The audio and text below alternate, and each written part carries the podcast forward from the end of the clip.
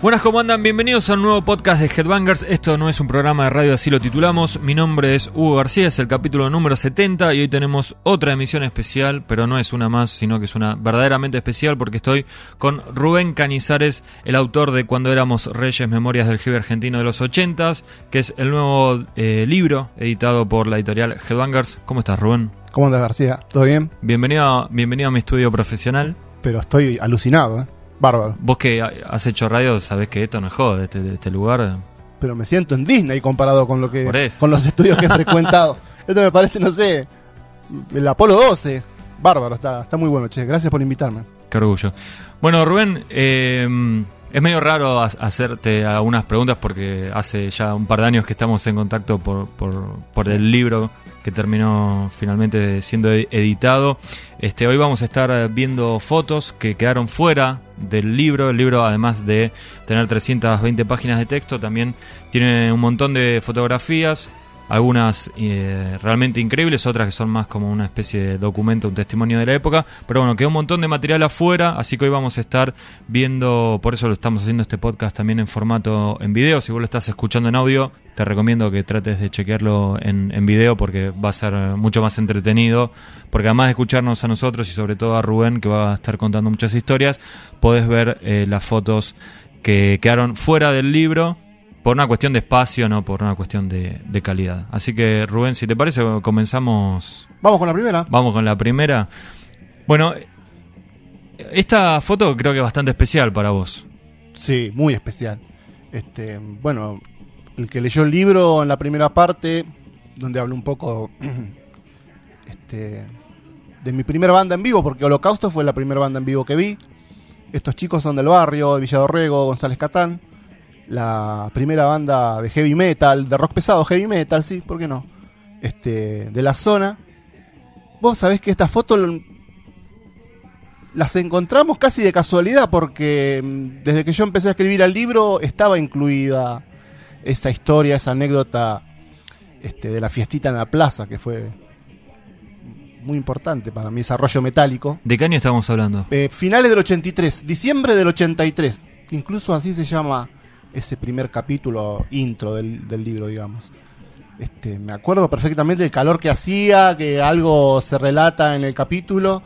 Este, mm, y me acuerdo esa imagen metalera de los muchachos, sobre todo de Piti, que es el cantante, que ahí lo vemos, eh, justamente está tocando la guitarra, pero de pose nada más, porque él cantaba.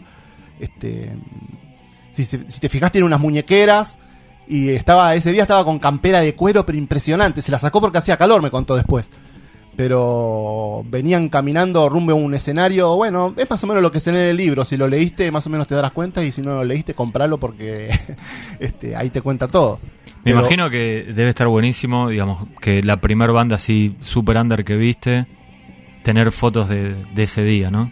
bueno O yo sea, es rarísimo. Yo me acuerdo la primera que vi una banda en vivo fue una banda de blues y no me acuerdo ni el nombre y no hay foto de ningún lado de eso. Bueno, este, yo mediados este, del trabajo del libro me encontré con Piti y le dije, che, Piti, ¿puede ser que exista alguna foto de holocausto de aquella vez que tocaron? Sí, vos sabés que tengo. Y ahí me sorprendió y dije, bárbaro, esto tiene que entrar. Lamentablemente no entró por, como dice Hugo, por razones de espacio. Pero la estamos viendo ahora, que son un auténtico documento total, total, un documento total. Vos fijate que atrás, al- a un costado, se ven los bancos de la plaza Sí. gente sentada, este, muy distinto de cómo es la plaza hoy, pero la verdad un recuerdo muy lindo de Holocausto. Piti, el cantante, creo que el bajista se llamaba Mansueto, un lindo recuerdo. Muy, muy Bueno, lindo. y después de la intro de que está a cargo de Rubén, tenemos el prólogo que fue gentileza de Beto Samarvide, que a los dos nos pareció que creo que fue una de las pocas cosas que nunca discutimos para nada, ¿no? que estábamos de acuerdo que estaba bueno que, que Beto eh, sea el encargado del prólogo. Y bueno, además de tocar en, en B8 Beto Samarvide, también lo hizo en WC. Acá tenemos algunas fotos. Sí, en una pose y en una imagen muy Ozzy de los 70, finales Sí. de los 70, ¿no? Creo que de- hay una foto por ahí con esos Con los tipas remeras flecos. con flecos. sí. Sí. Esta es del 81, en el Auditorio Kraft. Que era, Muy bueno. era ahí en la calle Florida, ¿es ese? Me mataste. Casi, no me en, acuerdo. casi en Plaza San Martín, creo que era ahí. Ahí está, otra foto, está Julio Morano, que es el uno de los dos que tiene el pucho más bajito, este que fue el guitarrista y fundador de WC. Esto creo que es en Me parece que es afuera de la casa de, de Beto. Ah, puede ser, sí. Puede ser. Hay otra foto, ahí Esta está es- Julio Molano, sí. ahí están los flecos de Beto Lo que Zambradini. decías vos, sí. Rojos en esta oportunidad, muy al contrario de los blancos de Ozzy. Pero Más- creo que alguna foto debe haber visto. Más Beto. banderolas esto, ¿eh? Sí, más, sí. pa- Está por pasar el toro por ahí. Esto es en Mataderos. Un show en Muy bueno, Mataderos. muy bueno, muy buena foto. ¿Viste cómo sé, Rubén? Y Sí, ¿cómo no vas a saber? Aprendí al mejor, ¿no? No sé si el mejor, pero ah, sobre el ruedo viste bastante. Según, según me comentaste vos, no sé. Sí, Sí. como que no. Bueno, esta es otra de WC también en vivo.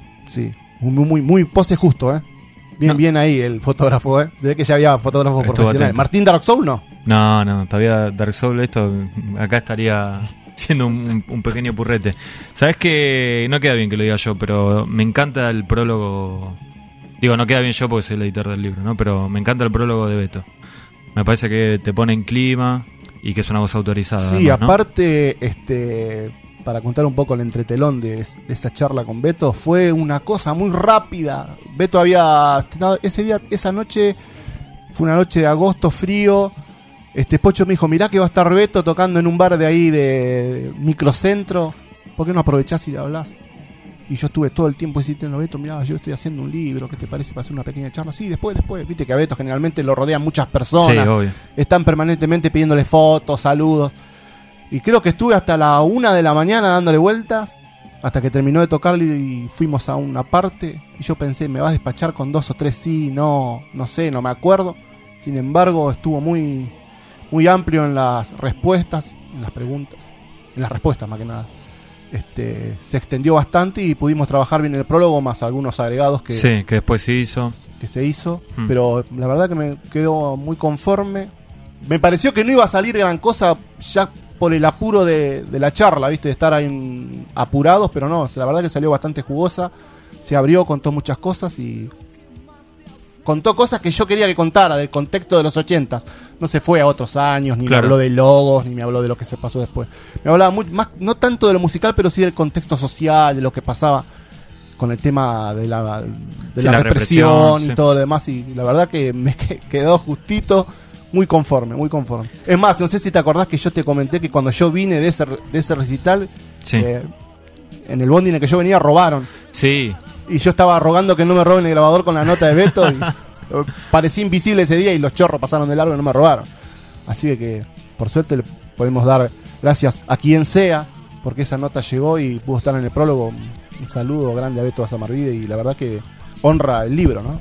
Bueno, además de hoy que vamos, vamos a estar eh, mirando fotos, también tenemos varias preguntas que mandaron eh, a través de Facebook y del foro de Headbangers. Y mm, este, la primera la- te la quiero hacer yo. A ver. Anduviste por todo Buenos Aires prácticamente. eh, y, bueno, a ver, todo Buenos Aires, digo, capital y el, el conurbano. Eh, ¿cuán- ¿Cuántas... te- o sea, ¿te acordás cuál fue el viaje más extenso que hiciste? La Plata, Bueno, dejando al lado la plata, digamos, dentro de lo que sería el, el primer cinturón del conurbano. Moreno. Me tomé seis bondi para ir a Moreno. Fue un día de. ¿Qué eh, nota fue esa? Para a Carlos Tarcus Albanesi. De Thor. de Thor. Me acuerdo que era un feriado de carnaval. 40 grados, impresionante el calor que hacía. Este, Y vos sos de González, González Catán, digamos, Catán. nada que ver.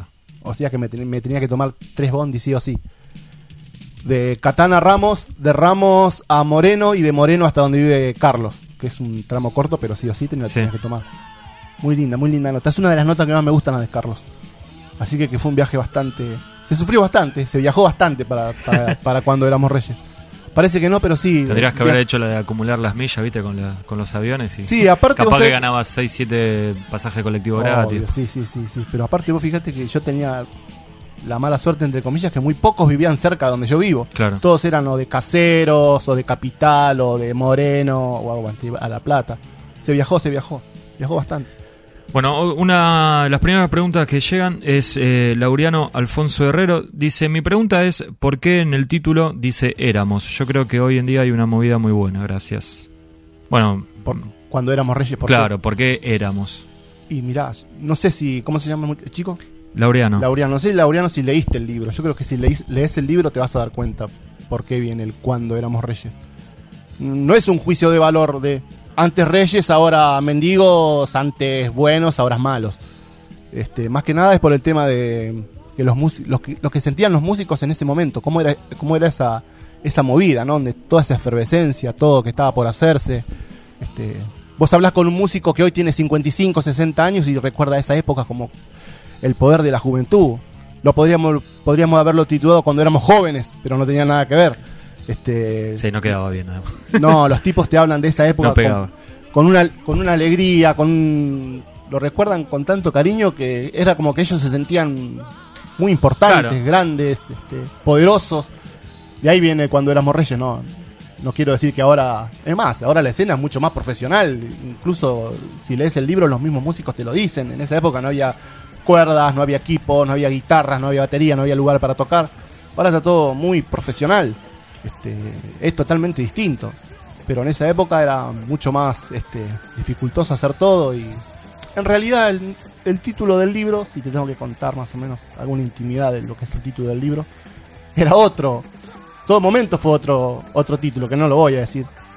Este, mm, Creo que nunca me lo dijiste. no, vamos a dejarlo así. Yo tengo un anotador en donde vos me anotaste varias ideas. Sí, Las pero tendría que ahí chequear, te- capaz que ya aparecía el otro. ahí te das cuenta que no estaba muy en claro.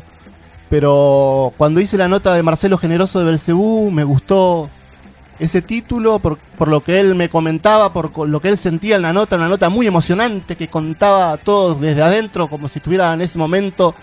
eh, lo contaba con un entusiasmo como que él en esa época se sentía un, un rey cantando heavy metal, como él lo dice en la misma nota. La titulé así y bueno, me empezó a gustar cada vez que lo repasaba el capítulo y dije, bueno, que está este título, ¿será que le podemos poner así? Bueno, finalmente quedó así cuando éramos reyes.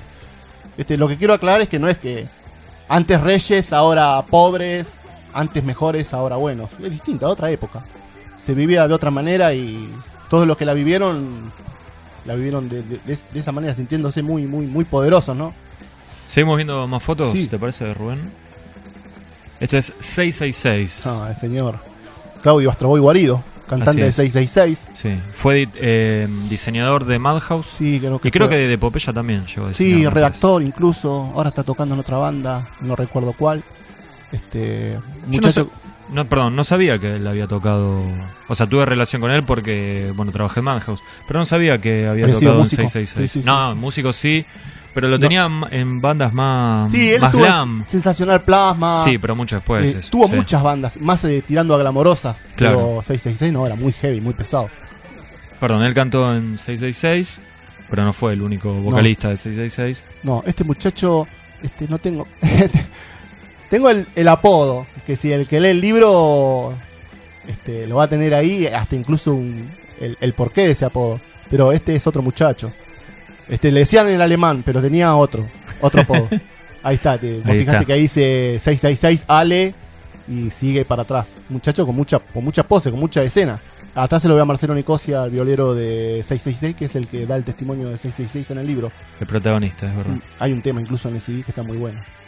Esta es una Una ilustración. banda muy poderosa, eh, muy agresiva para la época, muy trayera, muy a los Slayers de la primera época. Este, la verdad que bastante avanzados eh, para, para aquel momento. Ahí está la formación, Marcelo Nicosia, el violero, que es el que aporta el testimonio, Walter Chelli, luego fue también violero de Ron Meat, Adrián Chilemi en el bajo, que creo que llegó a tocar en la banda de Larry Zavala. Ahí está Claudio eh, en la voz. Sí, Diaru, que es Guarido al revés. Claro. Y Henry Mauer, eh, o Enrique Mauer, que fue baterista de muchas bandas. Te puedo decir, Militia, del Dragón, de Cráneo. Anduvo bastante. Podría haber estado tranquilamente en el libro. Cuestión de, de contactos. Pasamos a otro. En este caso es eh, Medio Alejandro. colgado porque es una banda española, pero tiene que ver. Claro, Ale- Alejandro Pesadilla con Antonio, que acá es más que nada conocido por haber sido baterista de B8, previa a la llegada de, de Gustavo Roweck. Eh, el segundo, creo, sí. Segundo o tercero. Sí. Muy en. Es prácticamente imposible. imposible encontrar fotos de esa No. formación. Debe No. haber alguna, pero. Él me dijo que tenía una, pero que la había. se la había pasado a alguien para hacer un especial, no sé si de la revista de B8 o en la caja, la primera caja y que, nunca los- se la devolvieron. que él estaba tocando la batería con un gorro de policía Ah, mira, y des- no se la devolvieron nunca. qué feo. Bueno, Mal ahí, mal ahí. y además de B8 tocó New. Ni una banda Ahí española. Alejandro en el libro cuenta eh, el viaje ese, digamos, a Sí, sí, España, sí, sí, sí, sí. en una etapa muy particular de España, el famoso destape. Claro. en donde se veía una realidad que era lo opuesto a lo que pasaba acá. Y bueno, tocó en New, que era en ese momento una de las bandas principales de, de la movida Sí, era española. una especie de Jetro Tool pesado Claro. eh, español. Eh, la verdad es que sí, estuvo, tuvo muy buena participación. Ahí vemos más fotos. De New. José Carlos Molina es el, el flautista y cantante de, de New. Una banda muy importante, una banda de culto allá en España. ¿eh? Estuvo poco tiempo Alejandro en España, creo que dos años, si no me equivoco. Tuvo que volver porque tuvo problemas familiares. Sí, había fallecido el padre, bueno, estaba- Sí. eh, quedó, quedó la familia acá Claro. medio renga. el y- hermano de él, el hermano de él es Fabián Colantonio. Sí, que fue violero de Kaiser. La banda que. una, una- una de mis apariciones favoritas en el, en, el, ¿Viste? en el compilado que acompaña al libro, no dijimos nada, el libro además de, bueno, toda la información que tiene viene con un, un CD con 16 canciones y un bonus track bastante especial para quienes vivieron los 80s y escuchaban radio. Ahora después vamos a hablar de eso. Eh, y bueno, ahí hay un tema de Kaiser que es increíble. Antes hablábamos fuera del aire cómo mete dedos el bajista. Muy, muy bueno. bueno, y ahí muy tocaba el hermano de Pesadilla. bueno. Sí. Eh, Fabián, uno de los violeros, que se fue después. Fue reemplazado. Bueno, en- bueno, eso era lo que pasaste, es una curiosidad total. Es una novela que se llama, bueno, como se ve ahí, Los Ángeles mueren en Punta del Este, que es una novela que tiene que ver con. No la ley completa, pero tiene que ver con una banda de rock que está incluida, está en. ¿Cómo te puedo decir? Que está metida en un crimen, una secta diabólica que mata gente, qué sé yo. y la foto de tapa es Belcebú. Están tocando en Olivos, según me dijo Marcelo Generoso. Que él no sabe cómo llegó esa foto ahí. No entiende, no entiende cómo llegó esa foto ahí. O sea, Cuando nunca nadie se la pidió. no, él no sabe cómo llegaron y supuestamente la sacó a alguien y se la pasó a la editorial y nada que ver. Es una rareza total ese libro. La- es una cosa muy, muy, muy, muy particular ya que es una foto que están... Ahí se lo ve a Marcelo, se lo ve a Ricky Zácara, a Cifeli, José Cifeli, bajista atrás. Bueno, una rareza, ¿no? Belcebú es otra de las bandas que podés leer en Cuando Éramos Reyes. Acá, esto es en el en, eh, Olivos. Capaz que de este show, la foto. Puede ser, no, aunque está la ropa distinta, pero tocaron varias veces ahí creo. Sí, tiene pinta de ser la típica foto, viste, antes de, de cambiarse para, para salir a tocar. Ese es el programa, una especie de programa. Muy lindo, una rareza. Cosa Se linda. perdió esto, ¿no? Del de arte del programa de, de la fecha. Como en Y- el cine también, ¿te acordás? Y sí, tenía mucho que ver con las bandas y se calentaban en hacerlo. Estaba muy bueno. Bueno, eso es una reliquia. Eso es el LP de Belcebú que se habla en el libro, en una Hay ca- parte. casi un apartado para hablar de- Claro, del para vinilo. hablar de eso, así que, que lo dejamos un poco una incógnita. Pero Puede- ese es- sí, podemos decir que es probablemente el vinilo más complicado de conseguir en la historia del metal argentino. Yo tengo una versión de que existen 10 copias de ese disco. Una creo que hay acá que la tiene un fan local, este, que creo que es esa foto, pero que circulan copias en el extranjero de ese. No sé si con esa tapa, porque es una tapa hecha a mano, Claro. muy, muy casera. Vos fijate que a los costados tiene como una especie de plástico que sostiene las dos tapas. Sí, está Y está- pegado ahí con. Está pegado ahí y tiene fotos. Tiene fotos pegadas atrás. Este, la verdad que es, es- es una actuación en vivo, como dice la tapa, ¿no? obvio. Te leo algunas preguntas más que nos estuvieron mandando, Rubén. Bueno. Eh, Jesús Vargas dice: Quería preguntarle a Rubén cómo era la movida del heavy en los 80s en las provincias y qué bandas eran las exponentes principales del género. Un saludo enorme para vos y para vos. Bueno, gracias, Jesús. Le- ¿Qué le querés responder a Jesús? Mira, en cuanto a las provincias, este, no te puedo hablar mucho porque la- el libro habla solamente de Buenos Aires, capital, Gran Buenos Aires, como dijo Hugo, y La Plata. y La Plata. Sí, Hasta ahí llegó. este, hasta ahí llegó.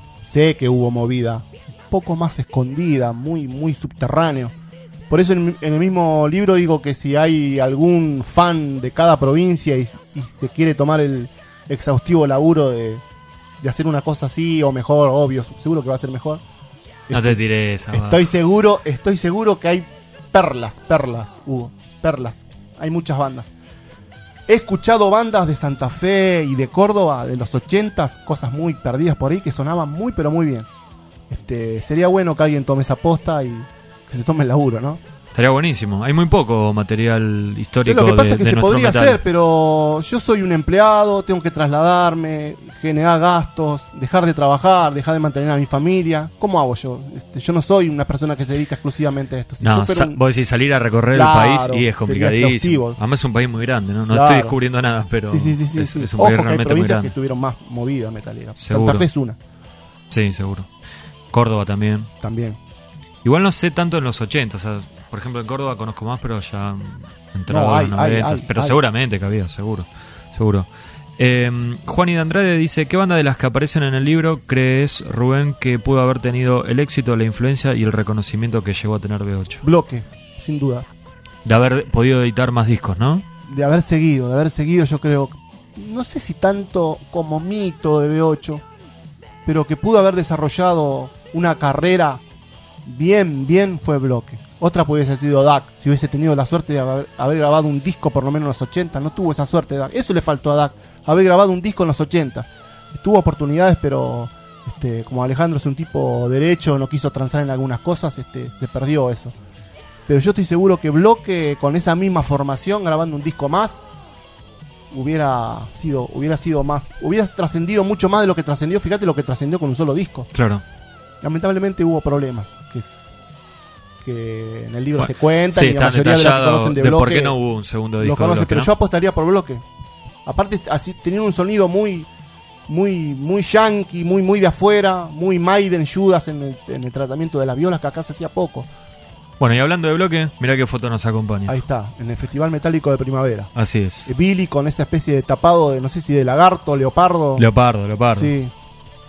La verdad que Simoni al lado, ¿no? Simoni al lado, eh, Parodi con la camiseta del Flamengo, como bien cuenta en el libro. Parodi es, es uno de los que, que también habla de bloque, aparte de Marcelo. Ese fue uno de los capítulos que más te costó, ¿no? Me costó convencerlo. Claro, eso digo, de, de que acceda a hablar. Me costó convencerlo, me costó encontrarlo. Fue casualidad, fue en una de las fechas de bloque. sí, bloque los de homenajes. Demolición. Sí, Sí. Lo, en- lo vi afuera, le empecé a, a decir, este me parece que es Parodi, este me parece que es Parodi. Me acerqué, le comenté, no quería, que él dice, estaba muy alejado, está muy alejado de todo. Eh, lo, co- lo, lo, lo- lo talé, lo, lo, lo acosé, digamos, y me terminó pasando el teléfono y después me dio una nota muy, pero muy buena, ya que complementó bastante los datos de Marcelo, ¿no? Sí. O sea que entre los dos este, pude, estoy muy conforme con lo que saqué de bloque, que era una de las bandas que más me interesaban saber cosas y creo que al, al que le gusta el metal de los 80 argentino también. Speedy Méndez también está al costado. Acá Marcelo y Billy. Estos en obras. ¿Cuándo Esta fue que foto- tocaron en obras, te acordás?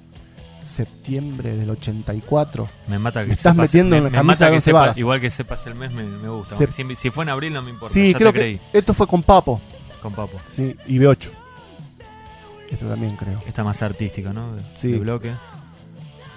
Ahí está. Bueno, acá hay unas individuales. Algunas de estas salieron en el libro. Sí. Está, ahí está Daniel Parodi. Parodia en el bajo. Muy buen bajista. Este es Speedy Méndez, que luego tuvo un paso fugaz por Kamikaze. Marcelo, Simoni otra vez Daniel. Billy, y Billy. Un personaje misterioso, Billy. muy misterioso. Muy misterioso y se podemos decir que se revela su identidad. en- Se revela su en el verdadera libro. identidad en el libro, sí. Porque circuló otro nombre en una revista, pero no. No era el nombre verdadero. El nombre verdadero eh, aparece en cuando éramos reyes. Es verdad, nos, nos reímos porque es graciosa la historia. Pero es verdad, bueno. Cerbero. Y acá pasamos a Cerbero. Yo creo que el de Willy Caballero es uno de mis capítulos preferidos, Rubén, tengo que decirte. Eh, Cerbero es una banda que yo la, la conocía, pero había t- tan poco material que o sea, sabía el mito de que habían tocado en el Casal Calviño, que era un colegio industrial ahí en, en la zona de Lugano, en donde estuve en mi adolescencia, pero por, por cuestiones escolares. Y siempre me pareció raro, es una, una banda de heavy metal tocando en Lugano, que no es un barrio muy metalero que digamos, o no lo era al menos, y tocando en un colegio industrial. Sí, ahí vemos una foto en vestuarios. Y bueno, un, un- un tema de ese, de ese show, Hicieron dos shows. bueno, No uno, sé. uno de esos shows aparece en el, en el CD que acompaña al libro, y bueno, acá lo vemos a, a Willy en el... Eh, Willy está abrazando En a, el a- medio. a Pichín. A Pichín que sin quererlo termina siendo uno de los protagonistas de- del capítulo. El capítulo. eh, falleció Pichín hace poco, Sí, lamentablemente en un me accidente. comentaste. Fue Un accidente también de moto, ¿no? Creo que fue. Sí, asistente histórico de Hermética y Es de Alma verdad. Fuerte, fue cantante de Alma Mula. Este, me hubiera encantado hablar con él también, che, lástima, lástima, lástima. Está Silvia también, que me ayudó mucho a contactar a Willy, está al costado. Y Carlos, Carlos Cuadrado. Cuadrado, ¿no? sí.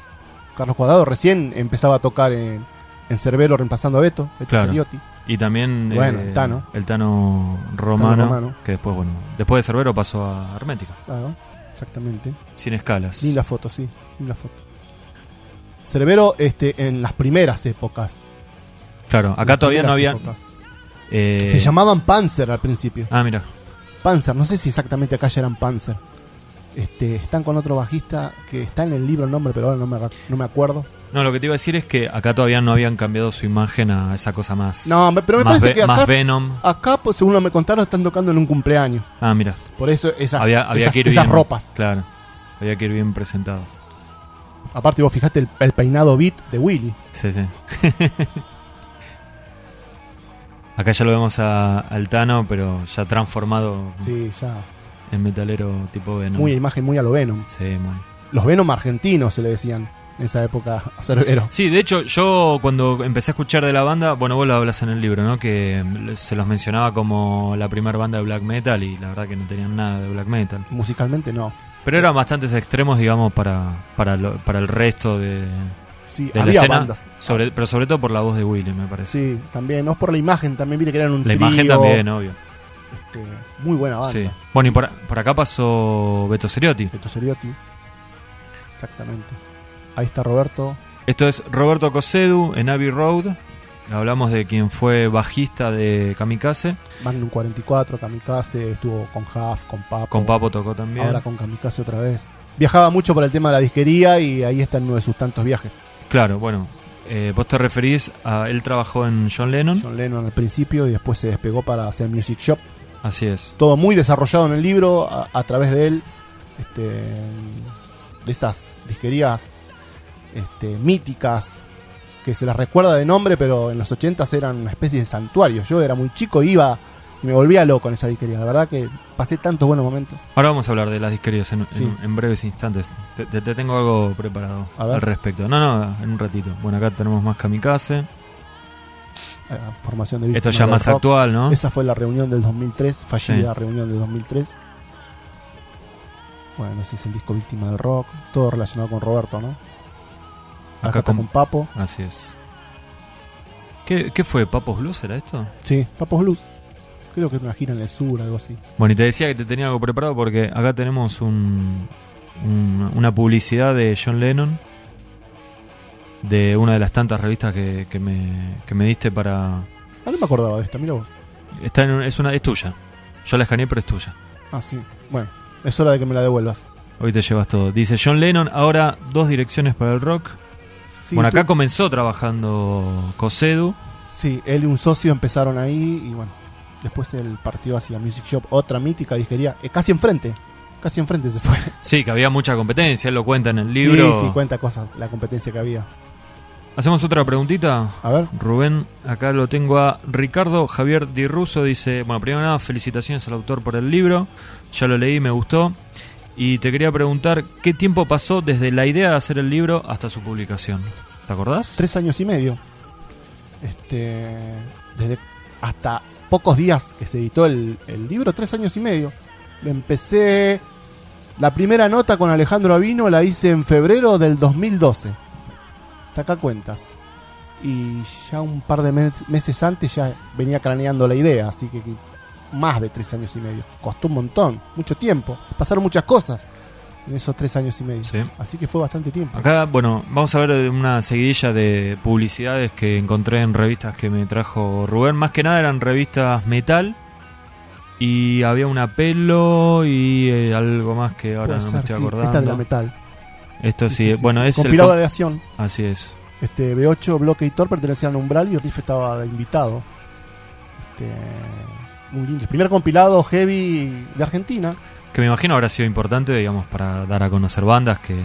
Capaz que hoy parece medio boludo, ¿no? Sacar un compilado con bandas eh, en, en un formato físico, digo. Claro. Pero porque, En di- esa porque época. digo, esas canciones las puedes tener de Y, otra claro, manera. y, y Thor todavía no había sacado el álbum cuando salió eso. claro. Este, era casi una, hasta una rareza. Vos fijate que el tema emisario de Satán que está incluido en Aleación es instrumental. En cambio en el disco salió cantado. Umbral, además de. po- Digo, yo lo, lo conozco por las bandas metaleras que editaba. Pero, y bueno, y Violadores también salía, ¿no? Por, por Umbral. Salió Chicle, salió Mordaz. Bueno, Y pero está ok, digamos, más o menos era todo pesado. O tirando Había para, otras para el rock. bandas. Eso te quería preguntar, ¿había? había, yo con, yo vi Pero otras. cosas de pop, así, por ejemplo. ¿Sabés que me parece que sí? Salieron otras bandas de otros estilos, pero no mucho. Eh, al principio era Umbral Audiomagnética, después Sí. pasó a ser Umbral. Este, que fue el sello cumbre del heavy de los 80. Todos Sin salían por dudas. Umbral. Sí, sí. Si no salías por Umbral, no salías. Bueno, pero había otra salvo gen- Helion. Claro, había otra gente que, que s- que editaba material nacional y Helion fue una de esas bandas, ¿no? Que, que pudo editar por, por otro sello que no sea Umbral. Y ¿sabes qué me llamó la atención? Que agarré una revista metal que tenía en la tapa Motley Crue, que me diste vos. Y no había una publicidad de Helion. Había dos publicidades de Helion en el mismo número, con lo cual, bueno, se habla, ¿no? En el libro también hay, hay dos capítulos dedicados a esta banda, con Mario y con el Michel. Michel. el Michel, sí, yo le digo Michel.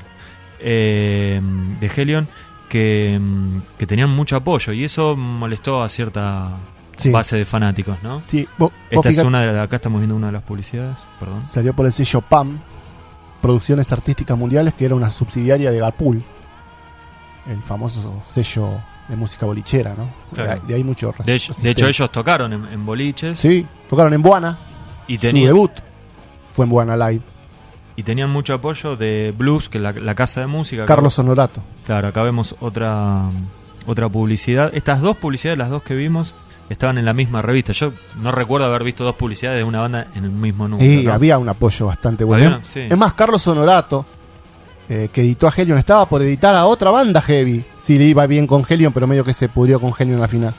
Este, en el libro está que otra banda hubiese tenido un vinilo si las cosas hubiesen Me acuerdo. sido buenas. O si hubiesen andado bien. Muy buena banda Helion, eh, muy buen disco. Ese era un programa que pasaba mucho heavy, ¿eh? Para, para el que no lo está mirando, le comentamos. La publicidad que se ve es de 9 pm, un programa que estaba en Radio del Plata. Se habla del. O sea, no hay un capítulo dedicado al programa, pero se lo, se lo menciona Lo varias menciona, sí. veces. Y tenía la particularidad de contar con la conducción de Lalo Mir. Y además, porque más o menos uno a Lalo Mir lo puede llegar a relacionar con el rock. Pero también estaba la Negra Bernasi. Amiga Bernal, así- Que- haciendo sus primeros pininos. Claro. Una publicidad bastante particular que tiene un diálogo. Dice, sí, lo escuché. Esos tipos son irre- irremediablemente delirantes. Muy buen programa, pasaba, ¿Lo pasaba. escuchabas mucho. este? Sí, pa- me acuerdo. Pasaban, pasaban heavy. Aparte de rock nacional y todo lo Claro. Pero pasaban bastante heavy, ¿eh? Bastante, bastante heavy. Es más, creo que una de las musicalizadoras del programa era la hermana de Pedro Lontier. Liliana, creo que se llamaba. En el libro está. Pedro, quien fue manager de B8. De 8, exacto. quien pagó el primer demo. Sí, exactamente. Y el, au- y el autor de la película de Barrock. ¿Y Tarkus no, no, partici- no ayudó- colaboró en algún momento con musicalización? cre- no, cre- creo que Tarkus llegó a ser operador. Muy esporádicamente, creo. Bueno, antes hablábamos de Umbral. Acá más publicidad de, en este caso, el segundo disco de B8, Un Paso Más en la Batalla. 30 años atrás esto, Ron. Sí, exactamente. 80 y- Ese disco salió en principios del 85, si no me equivoco. que dice, la publicidad dice, ahora sí, ya salió, con lo cual me imagino que... Tardó. sa- claro, se habría anunciado, ¿no? Sí, tardó un montón. El LP más esperado del rock metálico. Además, hubo problemas con la tapa, era otra tapa y, y Orio nunca quedó conforme con esa tapa que decía que parecía el escudo de Banfield, que nada que ver. Ricardo casi nunca quedó conforme con las tapas. Y no se le daba mucho, Hugo, bola a las tapas. Era sacarlo así como venga. Vos fíjate que la mayoría de las tapas de la época son malas. Este, no- no eran logradas, no se calentaban los sellos por decir, bueno, vamos a hacer una buena tapa. Muy pocas las tapas que eran buenas. No- no- no había tanto esmero en el arte, no se le daba tanta bola. Bueno, acá ya, esto me llamó la atención, por eso lo, lo quería compartir. Video cine, heavy metal, basta de giladas tarados, esta es la verdad. Y es una publicidad de... eh, ¿cómo, ¿Cómo lo podemos definir esto? Rubén, que era un lugar para ir a ver videos en pantalla gigante, con sonido poderoso. Ah, como lo que dice. sería un biobar, Claro. Yo no lo frecuenté porque era muy chico yo para frecuentar esos lugares. Pero mucha gente, los que están en el libro, sí hablan sobre eso. Era sobre- cerquita de acá, Marcelo T. de Alvear, 1374, Cueva Metálica. sí. Una Hubo- página de hubo otros publicidad para locales. esto. ¿eh? Y sí, sí. Sí, sí, iba mucha gente. Bueno, ese es el Gustock metalero nacional, el- los festivales metálicos de primavera. Así es. En Atlanta, en el microestadio. Casi, creo que en casi todos los capítulos, Se habla. en algún momento se habla de. El, el músico termina hablando de. Sí, de eso y del LP de Riff Raff, También. Fallido, ¿no? Que nunca Fallido. salió. fallido. Es más, creo que hasta este CD, el CD que acompaña Sí. el libro, podría ser tranquilamente aquel fallido LP de Riff Raff porque están casi todas las bandas. Claro. que iban a estar en ese en ese LP. La Pero publi- este- esto fue un, un hito total. Un hito total. Eh, la, pu- la publicidad, bueno, como los que lo pueden ver, eh, ya lo saben, a los que no le comentamos, eran dos días, viernes 21, tocaba Super Ratón, Thor, 100 dB, Se pasó una semana. 6L6, Bloque y Helion. Claro, se pasó una semana por lluvia. Se sup- o sea, del viernes 21 pasó al viernes 28 Claro. y sábado 29. Esto iba a ser en el microestado, microestadio Sí, de la Atlanta. ciudad, en la, en la cancha Atlanta. Y el segundo día cerraba B8 y tocaba Valdragón, la banda de Claudio Marcielo, Nosferatu, o al menos de lo que dice el volante, ¿no? Duck, Belcebú, Gran Mamut y 666. ¿Tocaron todas estas? Me parece Hay que co- alguna no. Vos ¿no? sabés que hay, como, hay confusión con eso. Este, mm, yo creo que Gran Mamut no tocó y tocó Tonelada por Gran Mamut. Que no, vos fíjate que Tonelada no claro, aparece. no está, pero hay fotos. de Este, Tonelada. ahí fue sí, Así que Tonelada tocó, tocó. tocó, de verdad. El reemplazo de Gran Mamut. Y no estoy muy seguro, in- incluso los mismos protagonistas se acuerdan de Nosferatu que haya tocado. Rattlehead. Esto es más. Lo comento para el que no lo está viendo. Era la. mm, Esto es una publicidad de Ratterhead que era una disquería que tuvo eh, César Fuentes y Frank Blumetti trabajó acá también, ¿no? Sí, sí, se habla en el libro un toque de, de esa disquería que fue una de las primeras. Mm, Esto era lo que era Boedo, por ahí. Más o Sí, menos. creo que quedaba Más cerca. congreso, más congreso. Sí, creo que quedaba cerca de del mercado de San Cristóbal, por ahí, pero más o menos por esa zona es. Entre Ríos al Mil. Duró muy poco, muy poco, no, no. Según me comentó César, no iba mucha gente y después él mudó esa disquería a lo que fue Excalibur, Claro. en rock. Creo que primero fue en rock y después fue Excalibur. No Ya tuvo, no tuvo, digamos, el éxito de un John Lennon No, ni en pedo. no, no, no. no. Te hago otra pregunta, Rubén, que mandó Ariel Crow. Oh, Ariel, amigazo, maestro. Gracias por toda la ayuda que me diste en La Plata, recorriendo las calles de La Plata con esa moto. Bueno, le mandamos un abrazo entonces Sí. a Ariel y, y dice, pregunta para el amigo Rubén, ¿qué músico fue imposible de encontrar por más que haya recibido data de varios músicos y o gente del palo? Y él dice entre paréntesis, mejor que fue Billy de Bloque y otro el Tano Pergola. Estás en lo cierto. Este, se habló mucho, se habla mucho de Billy en el libro. No siempre bien y la verdad que me hubiera gustado. ¿Intentaste Te- encontrarlo? este, no tengo ningún contacto tenía.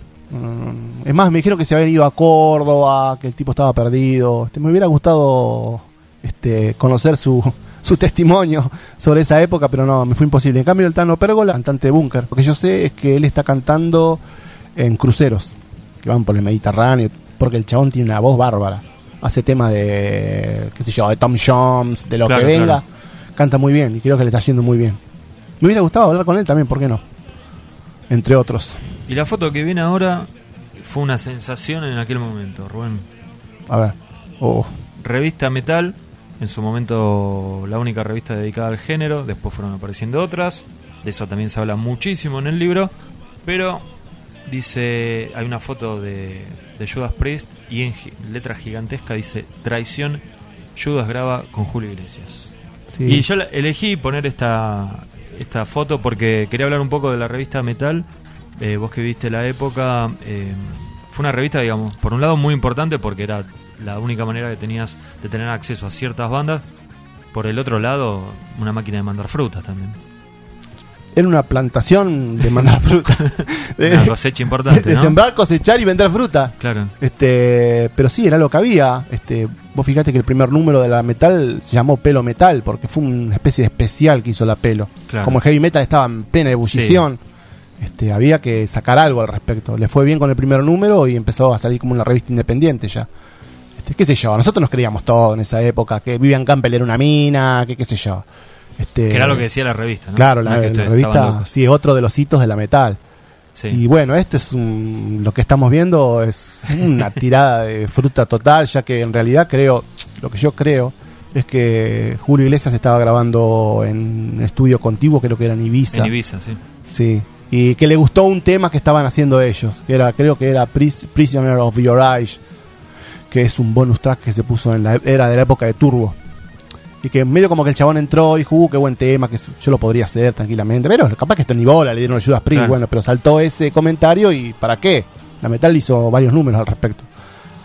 Eh, era una revista que incluía bandas gigantescas, o sea, capaz que en un número tenías notas con ACDC, Van Halen, Motley Crue, Judas, Judas, y Purple. Sí, Pero bueno, eh, la procedencia de las notas no era, no- o sea, no es que las hacían ellos, eran notas traducidas. Eran refritos de revistas Claro. de afuera y ellos le daban. s- Es más, había varias notas inventadas. Yo me acuerdo una de una especie de diálogo entre Richie Blackmore y, y Ronnie Dio, Ah, que mira. la, que la lees y es desopilante porque todos sabemos que no había onda entre ellos. Y era bastante. Había que llenar, había que llenar mucho espacio. Recordá que era una revista que salía cada 15 días. Primero salía una vez por mes y Sí. después cada 15 días. Imagínate una revista de heavy metal hoy que salga cada 15 días. Y es muy difícil mantenerla en el tiempo eso. Sí, pero Tenía, eh, tenía bastante apoyo también. le- Y, se era ve de- que vendía muy bien. También, bueno, una época completamente distinta. Era editorial Magenta. Y si no Claro. te comprabas revistas no sabías nada. Eh, no, exacto.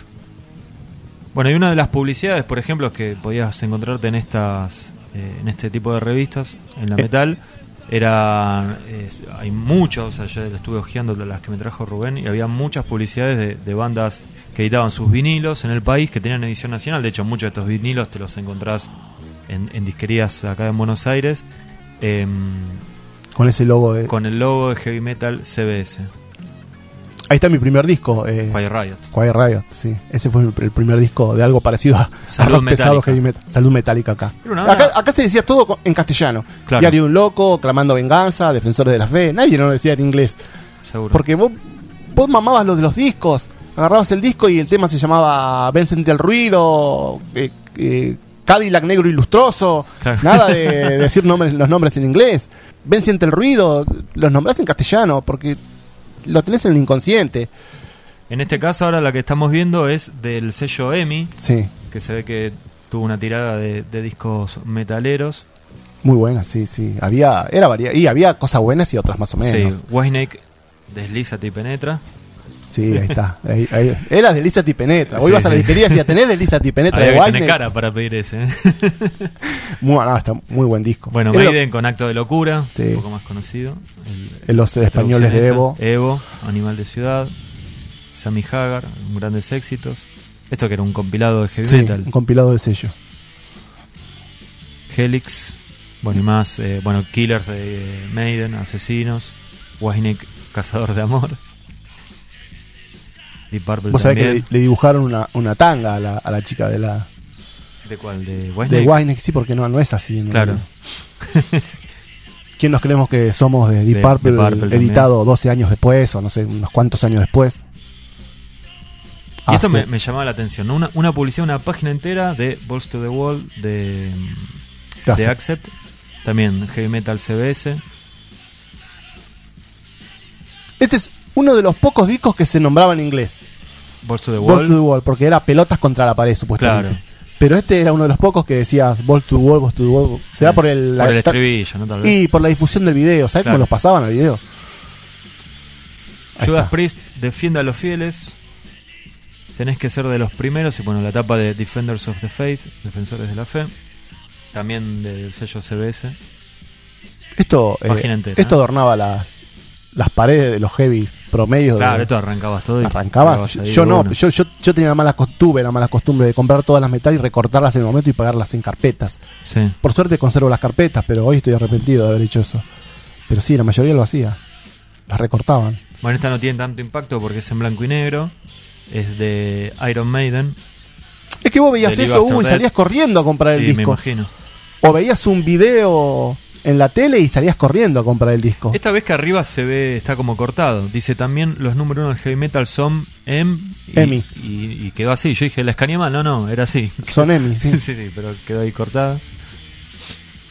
Y te dice los temas que incluye, ¿no? Dos minutos para la medianoche, El Soldado. Y más. El vuelo del Ícaro. Y otros. y otros. Bueno. Damos vuelta a la página y seguimos con más fotos. Y acá, bueno, tenemos uno de los grandes hitos de no solo de la escena en su momento, sino también del libro, un gran capítulo que, que tiene como protagonista el programa de radio Cuero Pesado, un programa que los que en ese momento estaban descubriendo el heavy lo, lo mencionan como un granito, como algo que los marcó El primer para programa siempre, heavy. ¿no? El primer programa heavy que hubo acá fue Cuero Pesado, de que se tenga este conocimiento. No hubo otro, no había otra cosa. Este mucho lo conocías ahí. Yo me acuerdo de haber escuchado muchas bandas en Cuero Pesado, aparte no solamente era lo, lo que escuchabas en cuanto a bandas, sino que el contexto del programa, el formato, Un programa ágil, con, con mucha inventiva, pero a la vez informado. Este, por ahí los conductores este, no estaban tan tan embebidos en lo que es eh, el mundo, la novedad de heavy metal de aquel momento, pero creo que tenían allegados que les pasaban buen material y ellos estaban, estaban digamos, este, informados y estaban en la novedad. Lo que, lo que salía afuera lo El tenían. programa lo conducía eh, Daniel Aguilar, que, mm, bueno, creo que él mismo lo reconoce, digamos, no, él no, e- no se- no se- no era un metalero, este, pero hacían como un trabajo profesional que tiene que ver con lo que estabas diciendo vos, ¿no? Digamos, se informaban, no tenía gente que los informaba. Y un montón de bandas sonaron por primera vez en, en la radio argentina a través de, de Cuero Pesado. Y yo creo que una de las eh, cosas más importantes de- que tenía el programa es que salía a través de una radio comercial como la FM Continental, con lo cual tenía un alcance mucho Todos más los días, importante. de lunes a viernes. Claro, en un programa eh, que en su primer, eh, creo fue su primer año, que fue todos los días. Sí. Eh, O- Después pasó a hacer una cosa de una en vez por el semana. 84 pasó a Splendid, a M y eran los sábados. Ya no era el cuero pesado. Vos cuando perdés la continuidad todos los días como que no es Sí. lo mismo ya. Sí, bueno, a- al respecto habla bastante Aguilar.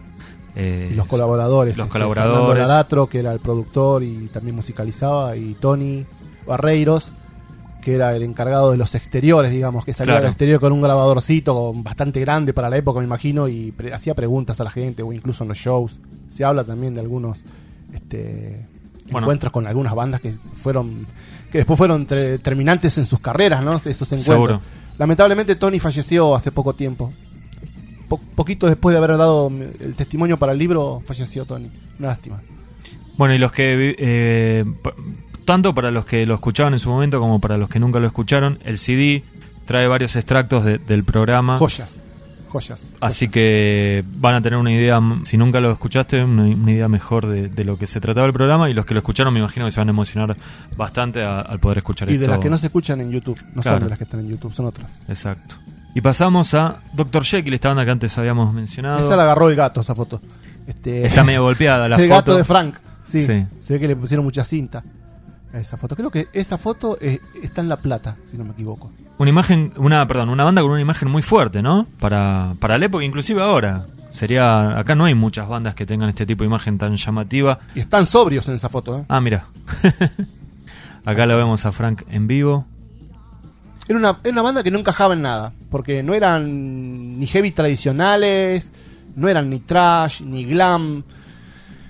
Era una banda, fue una banda precursora, Dr. Jekyll. La verdad que La imagen tiene ciertas similitudes a, a Motley Crue, Wasp, con Wasp, algo de Kiss, sí, con el bajo algo de Alice con Cooper, sangre, ¿no? sí, pero a la vez no, no era nada, no, no era no podías encontrarle un este, aparte musicalmente vos los ves y decís estos hacen un glam tipo Motley Crue, Poison, Pero no, eran bien Mucho más bien- pesados, bien sí. pesados trayeros por momentos una música muy violenta muy muy muy muy buena muy muy muy agresiva para la época aparte fueron precursores en eso no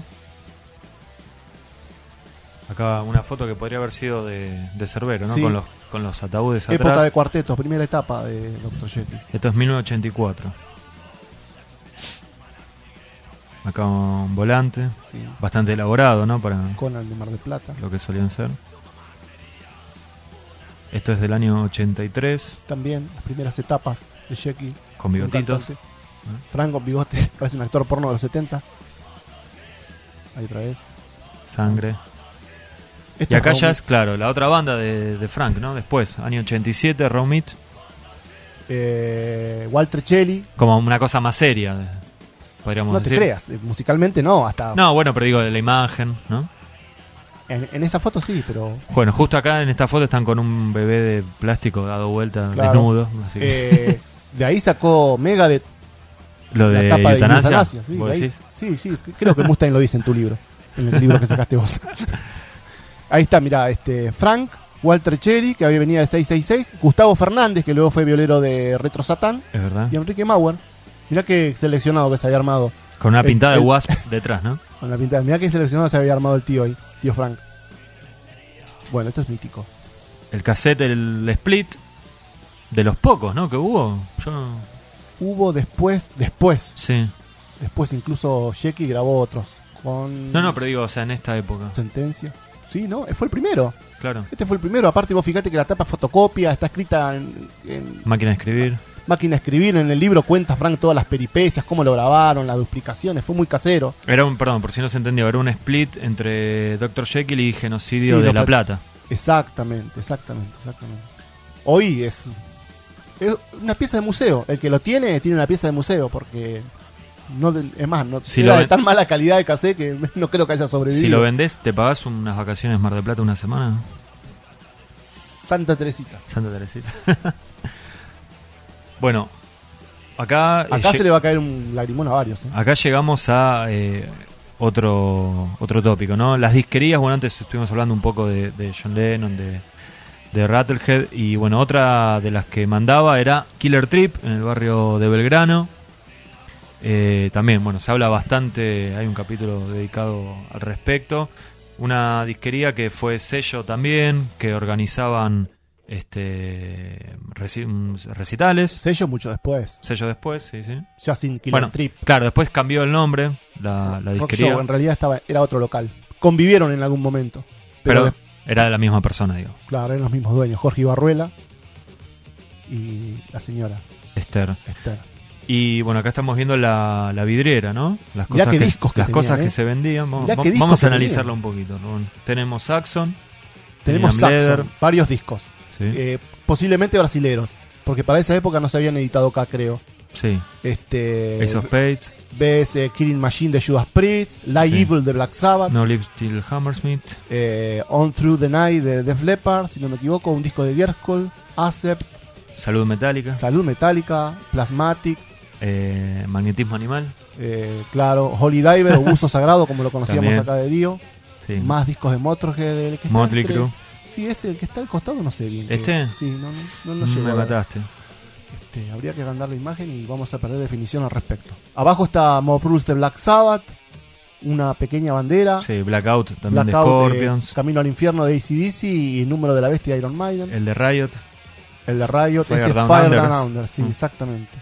Y de- bueno, el, el mini altar satánico. Muy buenos, satánico, discos, ¿no? muy buenos discos y, era un- y fue una disquería que todos recuerdan de aquella época. Yo no, no, no, no, no- no llegué ahí, no llegaba hasta Belgrano yo, pero sí, mítica, mítica. Aparte organizó varios recitales, se habla en el libro de eso. Belgrano para mí siempre tuvo los precios un poquito más, más arriba que el, que el Ey, resto. por Dios. ¿no? Y sí, por Sorry, Gordy. No en, sé, es- en esa época era así, ¿no? Era caro, era caro, Hugo, era caro. Yo me acuerdo que ibas a John Lennon y comprar un te disco. cascaban, era, ¿no?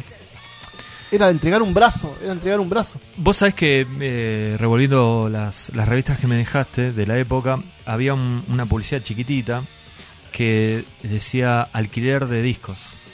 Sí, Lo cual me llamó mucho la atención, ¿no? Porque imagínate, esa- si te alquilo, no sé, que por el fin de semana te alquilo un vinilo para que lo escuches. Y calculo que después lo, lo tenías que devolver, ¿no? Obviamente. Este, una rareza total. Es más, este, vos te podías llegar a comprar un disco de tal banda que ese disco ya había sido grabado 300 veces en cassette. Claro, claro. Sí, sí, la copia de la copia de la copia de la copia. Claro, vos te comprabas el Sí, disco sí. cuando ya había pasado 300 veces ese Claro. disco. Y lo comprabas como nuevo también. Era una picardía de la época. Hasta incluso eh, eh, Roberto se ríe de aquella época. Era Cosedu muy- muy lo, jodido. lo, lo menciona que no le gustaba a él en un punto estar vendiendo recortes de revistas, ¿no? Claro, sí, eso fue una de las principales cosas por las que se fue. Era muy distinto al Music Show Bueno, en y- ese sentido. Hablábamos del tema este del- de que también hacían festivales, ¿no? De Killer Trip. Vos sabés que yo no estoy seguro de qué banda es esa, pero creo que es Gran Mamut. Creo, ¿eh? Creo, no estoy muy seguro. Pero creo que es Gran Mamut. ¿Te acordás dónde fue esto? Esto fue en Excursionistas, creo. Te iba a decir, parece como un club o una escuela, un gimnasio de escuela. Cerbero. Cerbero en formación de cuarteto. Claro, con cantante, no con Willy Caballero cantando. No, con cantante.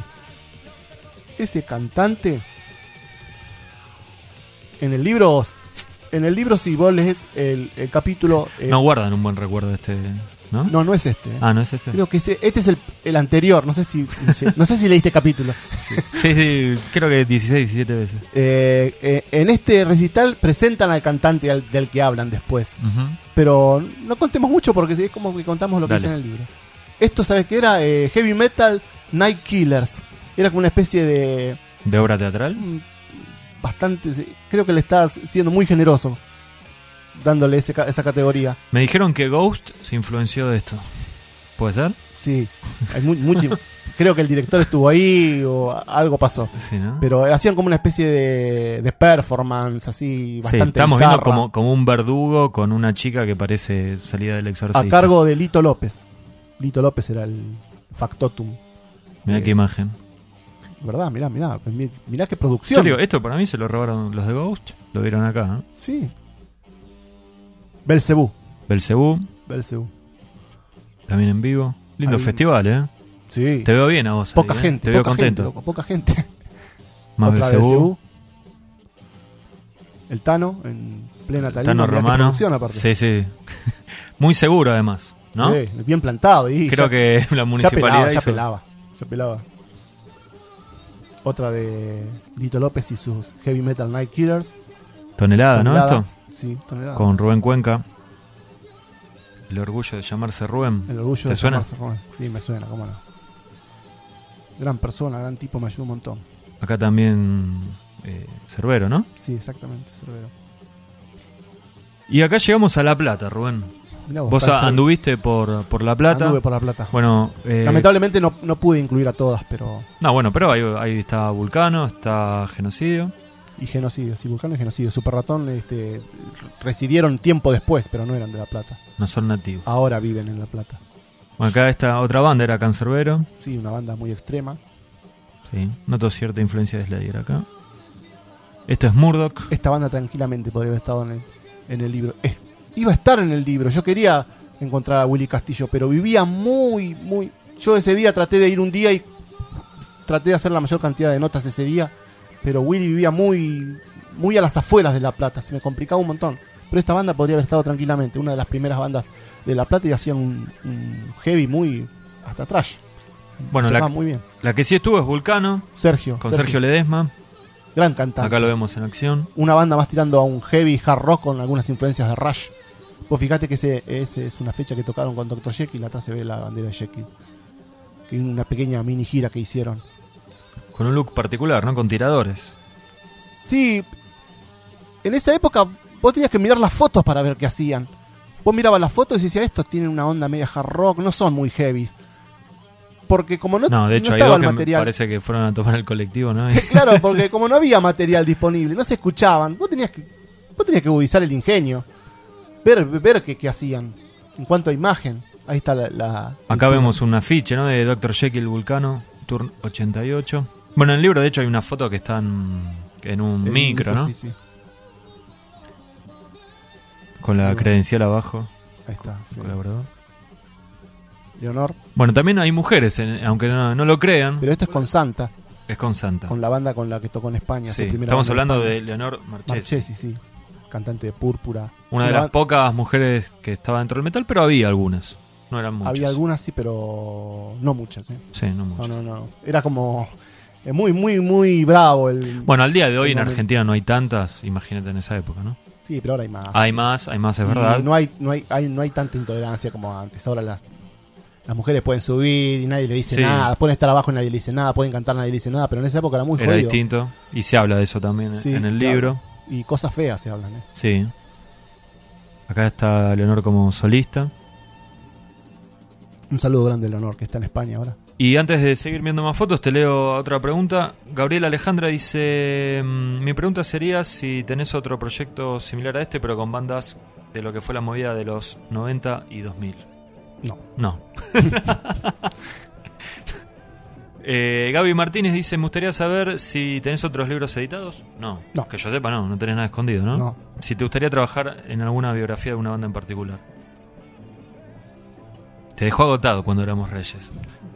La verdad que sí. Este, en una banda en particular. Por ahí en un músico en particular. Este, me gustaría, pero es muy verde y. Por ahí después Es como te lo cuando digo. el disco, el, el músico sacó un disco y ya le están preguntando si ya tiene. Claro, temas compuestos Sí, para otro. sí, sí. Es, mu- es muy, es muy prematuro todavía. Recién salió cuando éramos reyes. Este, y costó un montón, así que Tres imagínate. años y medio. Tres años y medio. Hernán Matías Ábalos te pregunta, Rubén, ¿hubo algún músico o banda que intentaste entrevistar y no pudiste? Y varios. Sí. Algunos no los que quiero puedan- nombrar porque por ahí, qué sé yo. ¿Se ofenden? No, no se ofenden, sino que. Por ahí no tiene nada que ver, qué sé yo. Sí, pero hubo. Me hubiese Alguno, gustado. decime alguno, no seas tibio. Del- que me hubiese gustado entrevistar, Sí. Osvaldo Civil, me hubiera encantado entrevistarlo. Bueno, y, y alguno que, que sea posible, que hubiese sido posible. digo. Billy, Bi- Billy me Billy hubiera de- gustado. de bloque. Billy de Bloque, me hubiera gustado mucho entrevistarlo. Y después eh, muchos que lamentablemente fallecieron. Claro. Clemente Navarro, uno de los colaboradores Que hacía las escenografías de de retro, Retro ¿no? Satán, me hubiera encantado porque hubiese tenido muchas anécdotas al Seguro. respecto. Me hubiera gustado hablar con Jorge Zamorano también, Eh, el editor de Riff Raff. Exacto. Y Lamentablemente. de la revista falleció. Kiss también, ¿no? Sí, señor. La revista Rocker también. El Bueno. padre de Martín, que fue el encargado de la revista Kiss. Claro. Que él sí está en el libro. Él sí está en el libro, sí. Seguimos mirando algunas fotitos, Rubén. Acá Bueno. lo tenemos a Claudio Marcielo. Esto Tano es Claudio. el Tauro. Esto es en Tauro, sí. Muy joven, Tano Claudio. De cara está bastante parecido a, Sí, a la la, verdad que actualidad, sí, ¿eh? te digo. ¿eh? El look, bueno, sí, El cambió. alumno, Esta es de El Reloj. Sí, el- un- qué, qué formación, ¿eh? Qué formación. El reloj siempre tuvo músicos buenos. Y había Muy que buenos. tocar para, to- para estar ahí. Sí, aparte estabas, te estabas calzando la camiseta de una leyenda. ¿eh? El reloj es una Vamos, leyenda. vamos de derecha a izquierda. Nico Takara, Nico Takara fallecido. fallecido también. lamentablemente. Eh, Beto Seriotti, Beto Seriotti, el baterista Espósito. Expósito. eh, da- eh, Gustavo Mirande, el cantante. Luis Valenti, teclados. Y el Tano Claudio. Ahí está. Mira, el Tano Claudio y Beto Seriotti cumpliendo el sueño del pibe, ¿eh? Claro, para Estando- ellos era su banda Exacto. preferida, ¿no? Locomotor Expósito, batero, gran batero. Sí. Vos sabés que lo conozco al hijo del. Sí, Que creo que tiene- batero también, sí. Sí, toca en, en drenaje actualmente, tocó en genética también. Eh, bueno, acá sigue. Tronador es esto. Claro, el Tano. El cantante y guitarrista es el Vikingo Martínez, que luego fue cantante de DAC, de Presto UH, del Reloj también. Gran cantante. Y acá otro de los íconos del metal nacional. Estoy hablando de Claudio Connor, que tenía su banda Mark. Y bueno, ¿podríamos decir el líder de la banda? ¿Armada? Mm, O sea, no- se va a ofender a alguien. Creo que los que estuvieron desde el comienzo fueron Espataro y Richie Siebenberg. Creo que se acopló muy al poquito tiempo a Armada. I- Igual en el libro está todo contado, toda la progresión. No tuvieron cambio de formación. Nunca tuvieron cambio de Pataro, formación. baterista de Hermética, ¿no? Después. Claro. Esto es en vivo ¿Lo conocerán a- al cantante? Sí. a Claudio Connor. Yo Claro, creo que sí. digo yo. digo. Porque es solista, ¿no? y esto yo creo que lo tenemos que blanquear. Para el que no lo está viendo, le comentamos. Es una foto de donde están los de Mark de traje. Exactamente. Y había, bueno, e- esta y otras tantas fotos nos parecían tan buenas que dijimos, tiene que estar Mark, tiene que estar Mark. Y me, me costó con- convencerlo a Rubén. Y de hecho fue la última nota que se hizo. Yo también tengo que aclarar que eh, contacté a varios. No de los arrugues músicos. ahora, ¿eh? No arrugues. No, no, no, no. Contacté a varios músicos de Mark, pero se me imposibilitaba por los tiempos y por las distancias. Eh, contacté a Sergio Guasón, Sergio Tello, eh, contacté a Fabián Espataro, pero se me complicaba trasladarme hasta Loma de Zamora. Es- Estaba muy al final del libro y se me complicaba mucho. Y hasta- Hasta que contacté a Walter, que estaba más medianamente cerca, Walter Armada, y la tenía re clara con la historia de Mark. Que, ¿cómo, ¿Cómo podemos decirlo? Metió la cabeza como en, ¿viste cuando corren la carrera? de- Sí, sí, sí. las carreras que meten la cabeza para salir primero. bueno, la última nota, días antes de que el libro entrara al horno. Es más, eh, me acuerdo que agregamos. un- los libros se hacen con pliegos de 16 páginas.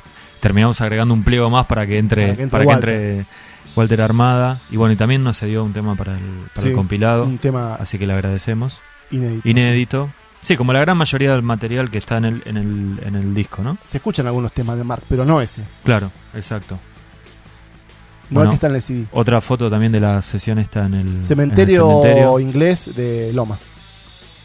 con un brillo particular, ¿no? Estas fotos eh, eh, El que está son de de Car- blanco es Espataro, ¿no? es- es patada. Estas fotos son de Carlos Boracic. también que le agradecemos. Le agradecemos, sí. Este, igual está mencionado en el libro. Sí, sí. Muchas fotos tiene, muy buenas, che. Estás Eh, en eh, vivo. Pasó con Mark lo que no pasaba con las otras bandas, ¿eh? Que tenían un fotógrafo y le sacaba fotos, porque la mayoría no tienen fotos. Sí. Bunker tenía fotos buenas. Sí, buenas pero pocas. Sí. Y las demás había que remar, Sí, buscar Thor. donde sea. Thor tenía también fotos buenas con Luis de Tabagnino. Un vacío total, un vacío total en cuanto a fotos y audio. García vos lo sabés muy bien, porque se remó para eso. Me Y puede- después eh, pasó el- lo contrario, porque tuvimos que dejar fotos afuera. Sí, Pero cost- eh, muchas bandas con muchas fotos y, hay, y muchas bandas con nada. Ese es el promedio, y tuvimos que hacer promedio. Claudio Connor en vivo acá, que también con Mark. Todo esto con Mark, ¿eh? Esto es en Loma Rock 85. Ese día creo que tocó Soda Stereo también y Sumo. Sí. Y Virus, creo. No recuerdo bien. En el libro está todo. Y pasamos Nepal. a Nepal, Nepal. que en realidad es como que hay dos capítulos referidos a Nepal, o digo, que hacen mención. Por un Capítulo lado, con un apéndice. Claro, por un lado está este, Beto Vázquez, con t- quien fue manager, Tato, que también hizo- hacía el fanzine Metal Command. Metal Command, perdón. Eh, y después está Ismael Porcel, Sí, eh, en- sí, entre Retro Satán y Nepal. claro, que cantó Eh, en las dos bandas, que ¿no? cantan las dos bandas. Fíjate que al lado está Samurai y el cantante de Samurai era Walter Mesa. Eh, está el amigo Romy Trotsky también ahí.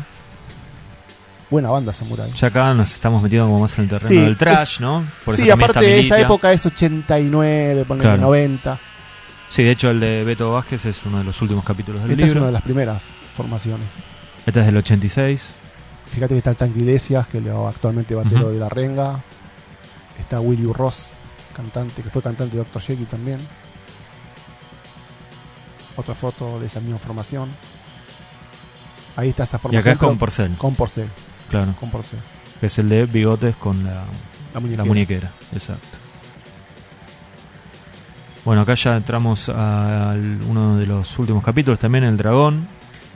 Eh, el protagonista es Olaf y ade- además del dragón, bueno, él también bueno, participó en varias bandas, pero la otra importante sería Lulu, Sí, Lulú. Lulú es una banda. de las primeras bandas, ¿no? Sí, las primeras bandas de rock pesado, pero una de las primeras en teatralizar y darle mucha bola a lo que es eh, la, la escena, la teatralización de, de su show, ¿no? Los, Ujú. los, los Kiss argentinos se le decían Se en les esa decía. época, muy maquillados a los Kiss. Este, la verdad que fueron bastante revolucionarios para esa época. Ahí otra vez el dragón. Esto es el dragón en Mendoza. Bueno, también estuvo en Chicle, ¿no? Sí, señor, estuvo, sí, Águilas Negras. Esto es, eh, bueno, eh, con- eh, también del dragón y está Jorge Iacobelis. Jorge Jacobelis y a su derecha está Cito Vituli, bajista. Y ahí está Lulú. El cantante de Lulú es Héctor Kanji, que aparece en el libro también dando su testimonio. Más, más flyers de Lulú, San Isidro.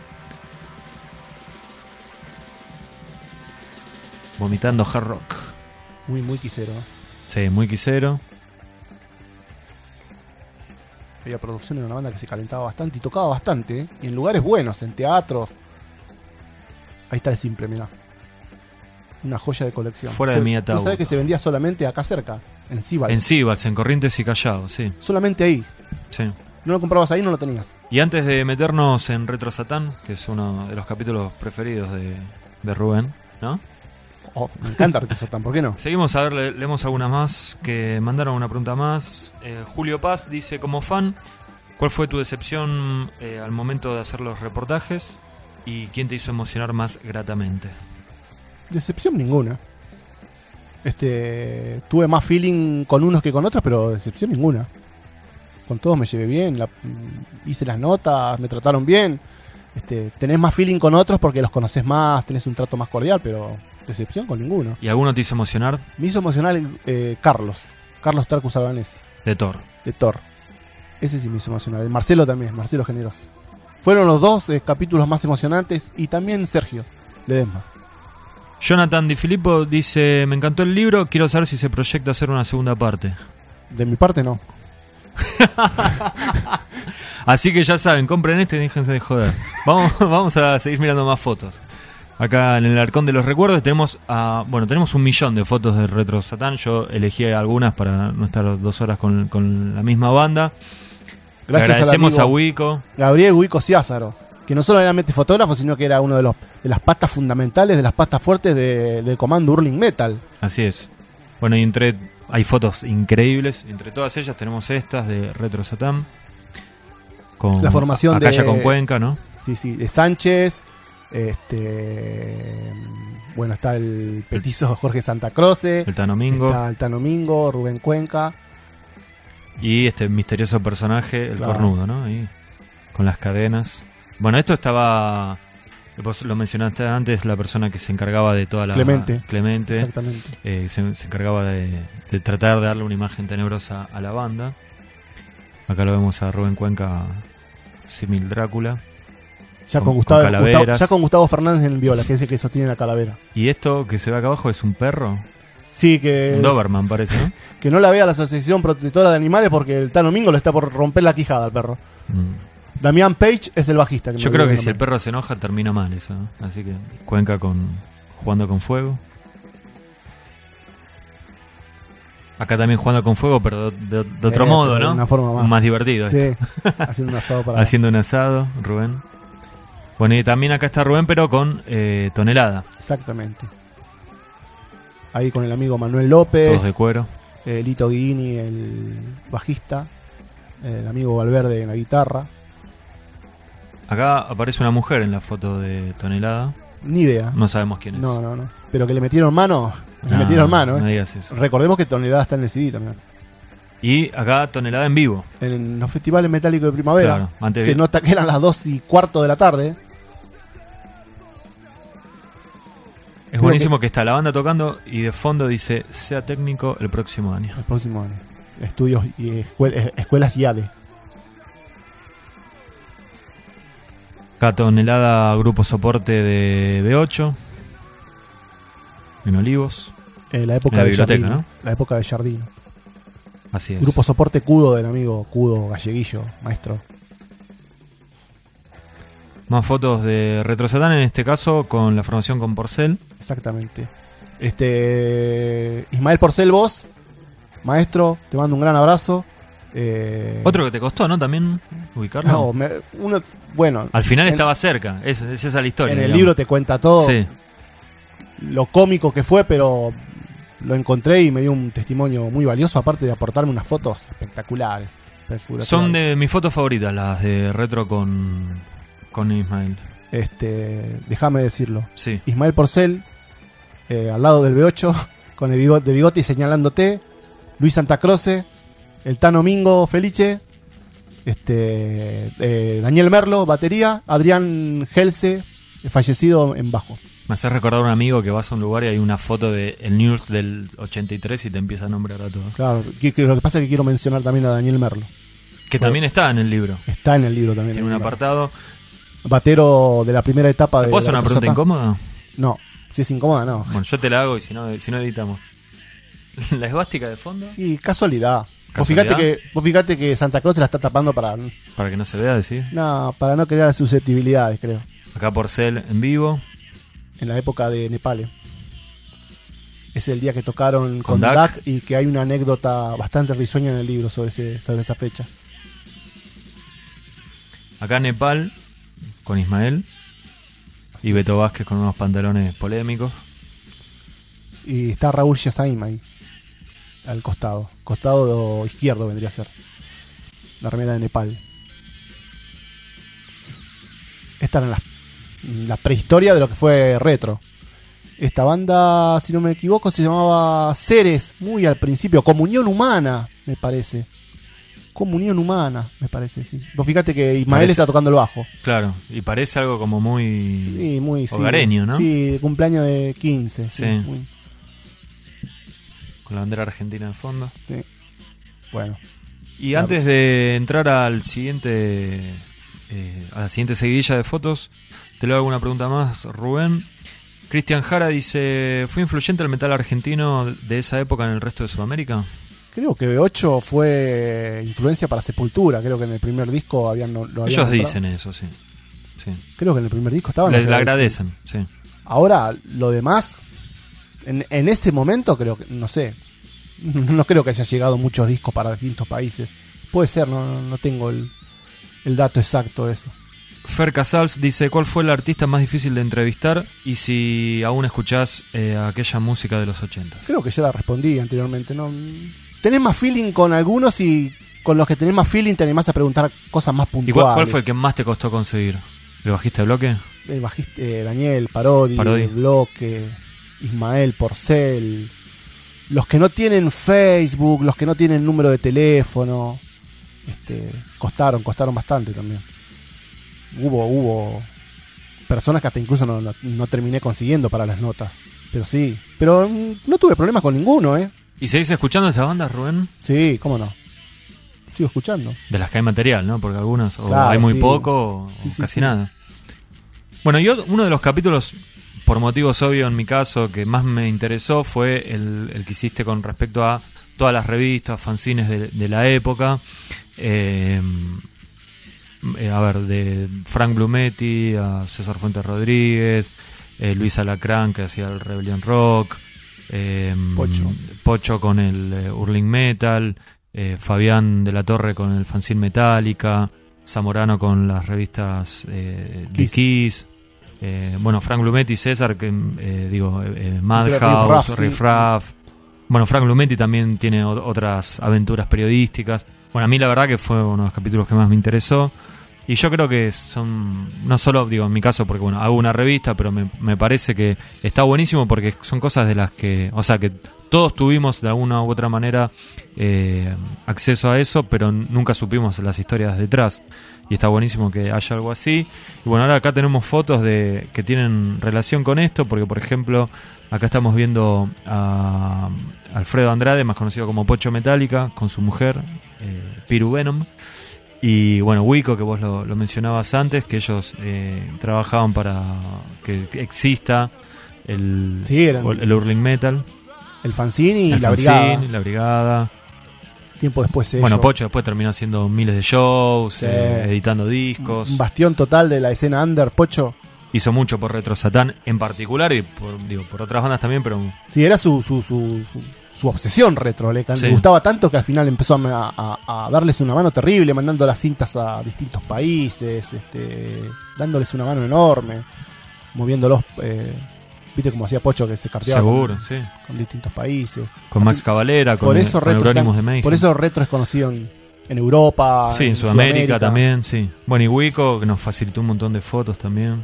Acá está Piru, la mujer de, de Pocho. Sandra Cardoso, más conocida como Piru. Acá lo vemos con la gente de 8. La última etapa de 8, la época de Roldán. sí, y Sensi. Sensi. Bueno, estas Ah, son bueno. fotos de el puesto de Luis Alacrán en el parque de Rivadavia. Acá hay una foto de Hermética en el puesto. Bastante distinto a lo que son los puestos hoy en día, ¿no? En, en el parque. Acá está César en, en- Esto en es la puerta eh, de Excalibur, ¿no? Excalibur, sí, ya. Ya más entrado en el principio de los 90. Claro. Está también Gabriel, Gabriel Ramovechi ahí. Acá lo vemos a Fabián de la Torre del, del Metallica Sin. En su día de graduación. De la secundaria Vos es fijate- esto, ¿no? Sí, pero vos fíjate cómo fue vestido, ¿eh? sí. sí. Un heavy hecho y derecha, ¿no? De hecho, sí. El compañero al lado como que mira, Diciendo como así, diciendo, ¿qué este- le pasa a este loco? Le Nunca mandamos- lo vi en la Ah, clase, dice. le mandamos un abrazo también a, a Fabián. Aguante, Fabián. Otro bastión del metal under en Argentina, de los 80s. El fanzine Metallica, ya cuántos El años número tiene? uno es este. Este es el número uno. El número uno. Mítico. Mítico de fanzine Metallica. Este es el número dos con Manowar, Bueno, el fan de Manowar. Total. Fíjate las bandas. que traía notas a bastante trayero, ¿no? Nuclear Assault, Flotsam and Jetsam, Savage Grace, que era una banda muy Maiden. Black Black Sabbath, Battle Zone, B8, Tyrant. Acá lo vemos a Frank Blumetti Con pelo, ¿eh? con pelo largo en el Rock in Rio con dos que yo no sé, quién- no tengo idea quiénes son. Eh, el muchacho del medio es, es de acá, pero no me acuerdo mucho cómo se llama, pero Bueno, está todavía al fi- firme ahí junto al Rockeros. heavy metal, sí. Y el muchacho del costado que es un brasilero, esto es con Enrique Sims, ¿no? sí, señor. Frank Blumetti con Enrique Sims, también en Rock in Rio. Bueno, Luis Ferrofino en su programa de radio, porque Rebel- Rebelión Rock, además de ser eh, fanzine barra revista, también fue programa de radio. Actualmente tiene un puesto en el Parque Centenario, ¿no? Exactamente, hace varios años. Martín eh, Zamorano con los muchachos que lo ayudaban en la revista Kiss. En la revista Kiss. Que más allá del nombre también incluía cosas de- no solo de Kiss, ¿no? Le daban muchas bolas a las bandas nacionales, ¿eh? Claro. Muchas bolas a las bandas nacionales, eh, Bloque, Helion, demás. No nos volvimos locos. Esto es una foto de Scorpions, pero sacada en el Rock in Rio por Frank, Frank Blumetti, que él cuenta sus anécdotas con una cámara bastante chota. Pero la foto está bastante bien, te digo, Sí. ¿eh? Pero creo que le quiso sacar al guitarrista, ¿eh? Ah, por eso.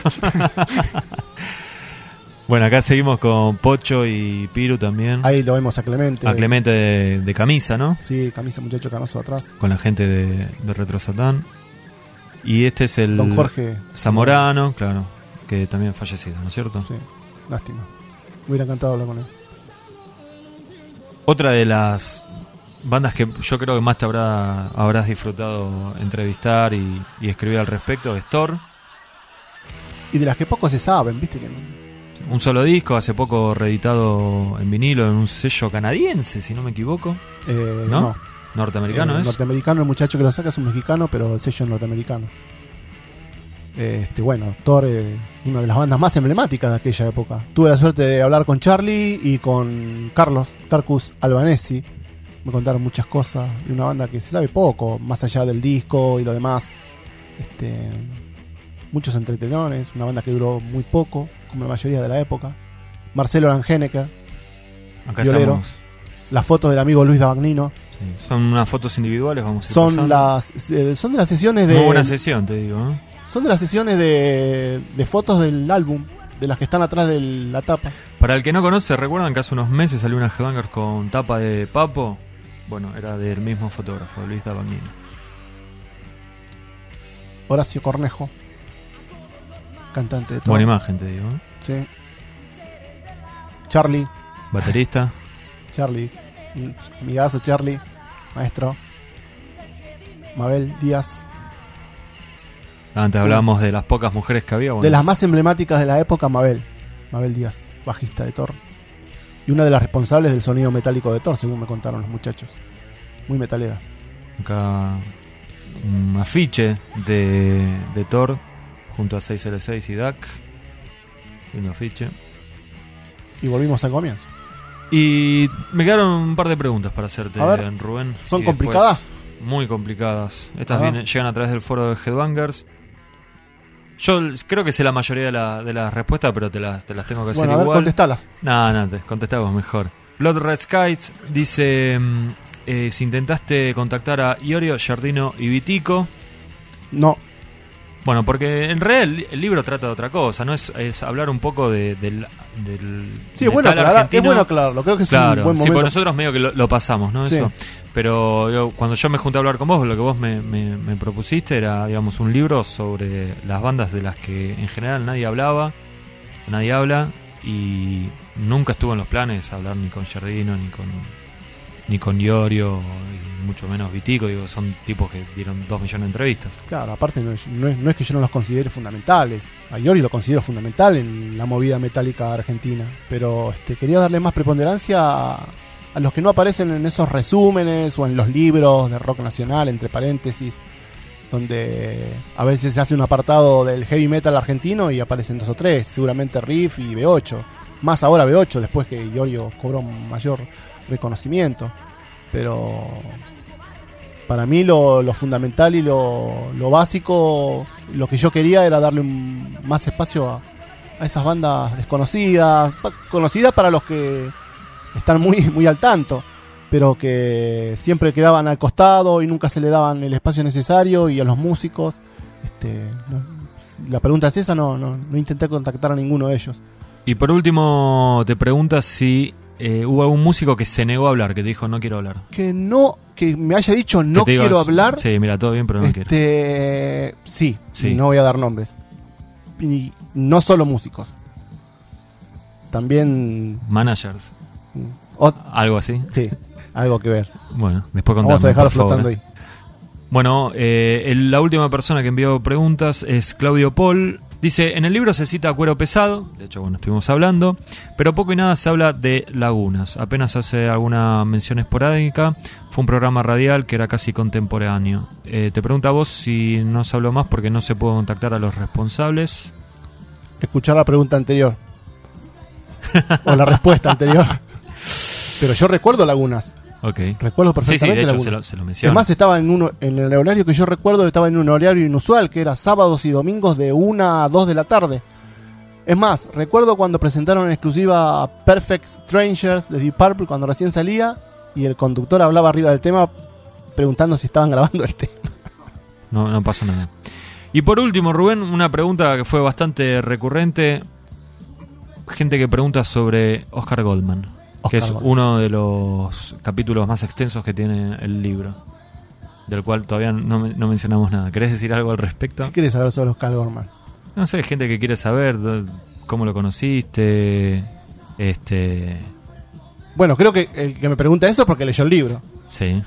Bueno, hay que sacar las conclusiones del caso. Perfecto. Y ¿no? el que no lo leyó, que lo lea para y saque sus propias conclusiones. Cada uno puede llegar a tener su propia opinión. No decimos nada más entonces. No decimos nada más. Bueno, Rubén, te agradezco por tu tiempo. Estuvo buenísimo haber podido estar eh, repasando estas, estas fotos que quedaron fuera del libro. Y bueno, a todos aquellos que, lo le- que ya leyeron el libro, les agradecemos por el apoyo. A los que no, les recomendamos que lo hagan. Y Por tal vez- favor. tal vez en algún momento estemos de vuelta haciendo algún podcast por algún motivo que tenga relacionado con, con el libro. Bueno, te agradezco que me hayas convocado y por sobre todas las cosas te agradezco que hayas editado el libro. Bueno, eh, yo te agradezco a vos que, lo, que hayas tenido la voluntad de hacerlo. Fueron, fueron un par de años en los cuales eh, estuvimos haciendo muchas cosas para que finalmente salga el libro. Yo la verdad que estoy orgulloso de cómo quedó y me parece buenísimo, más allá de que seamos nosotros quienes lo hicimos, que existe este tipo de cosas y estaría buenísimo que otra gente también tome la iniciativa para hacer algo similar este o complementario, lo que hablamos antes del interior del país. Este, porque me parece que no está bueno que un estilo como el heavy metal en nuestro país es- tenga tan poco de revisión, ¿no? Que no haya ese revisionismo que capaz que en otros países este, se festeja más el pasado, digamos que se, se puede revisitarlo, sin olvidarse del presente y, ni- ni del futuro, obviamente. Te hago la última pregunta y cerramos. A ver, ¿Por qué fue que se te ocurrió hacer el, el libro? ¿O hubo algo que dijiste, algo que pasó y dijiste, loco, tengo que hacer esto? es- esa, es la, esa es la pregunta más difícil de, de todo el podcast. Por eso la dejé para el final. Este, Vos sabés que en un momento dije, che, ¿qué pasa que nadie edita algo sobre eso? Este, habiendo tantos sabiondos del tema, sobre el tema. Este, el único que- libro que había era, creo que lo comentamos, ¿no? ¿O no lo comentamos? ¿El libro de Frank? El libro de Frank y Carlos Parise, Metal Argentino. Este, incluso el mismo Frank me lo comentó que él no estaba muy conforme, que había sido muy por arriba, que era bastante incompleto. Lo digo porque me lo comentó él. Sí, lo que dice Frank es como que le, le terminaron editando un boceto, que Boceto, le había sí. entregado. sí. Sí, sí, sin boceto y. Un libro que hoy es, es imposible. Va, callo, capaz que lo puedes conseguir usado en algún lado, pero es muy complicado. Sí. Y dije, bueno, a ver, yo nunca escribí nada, no soy escritor, no soy periodista, soy un fan, como los que están escuchando, o los que leyeron el libro, o los que se sintieron movilizados para comprar el libro. Este, mm, me compré un grabadorcito, dije, conozco gente, puedo llegar a conocer más, me fui abriendo cada vez más, al principio era músico, después empezó a ser periodista, fotógrafo, revistas, radios, se fue haciendo cada vez más grande, el proyecto tuvo baches, momentos en los que dije, no, acá paro, no hay posibilidades de editarlo, ¿quién me lo va a sacar? Lo guardo en la computadora y lo leo los fines de semana cuando tenga tiempo, se lo muestro a los amigos, a los familiares. Aparte, por cuestiones personales, uno tiene su vida también y al Seguro. no dedicarse exclusivamente a esto, es como que el libro por momentos se quedó, pero hice una nota y esa nota llevó a otra y a otro personaje y a otro músico y terminé haciendo este libro, te contacté, te, te sentiste interesado al principio, este, te insistí, te insistí hasta que te gané la pulseada. Este, me diste varios consejos que terminaron enriqueciendo el libro y la verdad que lo veo hoy y digo, qué bárbaro, ¿no? Tanto, tanto laburo y la verdad que me siento muy conforme. Estoy recibiendo hasta ahora críticas muy favorables, espero las negativas también como todo, cuando uno hace un libro o una revista como haces vos, Seguro. este, una película o lo que sea, está esperando críticas y las espero y si son con respeto todo bien. Este, me parece bárbaro que las haya, pero la verdad que me siento muy conforme, la verdad que me siento orgulloso, vos le metiste un buen laburo, este, Martín sacó una tapa de la puta que lo parió, que me encanta, que no me canso de verla. Este, Mariana hizo un buen laburo de diseño, los muchachos que hicieron la corrección hicieron las cosas bien. La verdad que no tengo nada para decir. Muy bueno. Bueno, Rubén, un gusto. Hugo García, muchas gracias por Bueno. invitarme. Este fue un nuevo podcast de Headbanger, fue el número 70. En algunos días o semanas tal vez nos estarán escuchando nuevamente. Chau.